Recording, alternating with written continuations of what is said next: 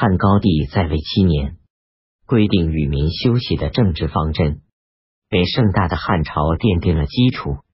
在汉高帝奠定的基础上，西汉一朝发展与衰落可分为前、中、后三个时期。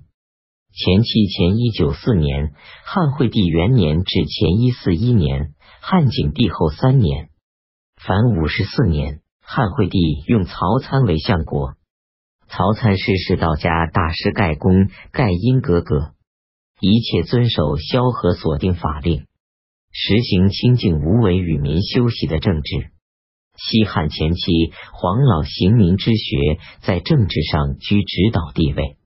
秦相大乱以后，这种政治思想却是适合全社会的需要，特别是农民，更感到统治者清静无为的必要。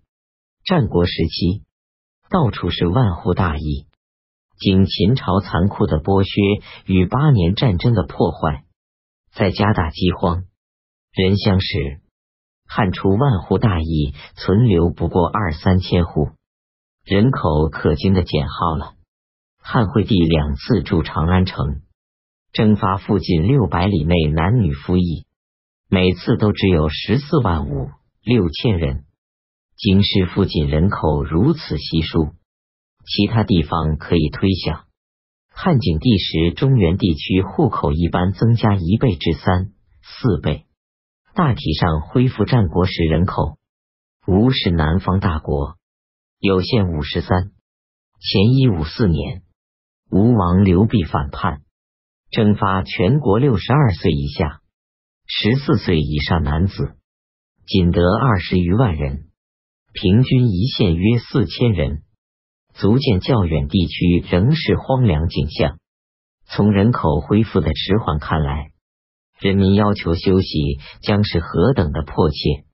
汉惠帝奖励人口增值与土地开垦，令民女十五岁至三十岁不出嫁，分五等罚钱，又勉励田人徭役终身。汉文帝是这名节俭的皇帝。他亲耕吉田，提倡农耕，免收天下农田租税凡十二年。汉景帝即位，收民田半租。汉高帝定租率十五税一，半租是三十税一，这却是极轻的租税。西汉在文景两个皇帝统治下，前后三十九年，终于获致了超过战国时期的经济繁荣。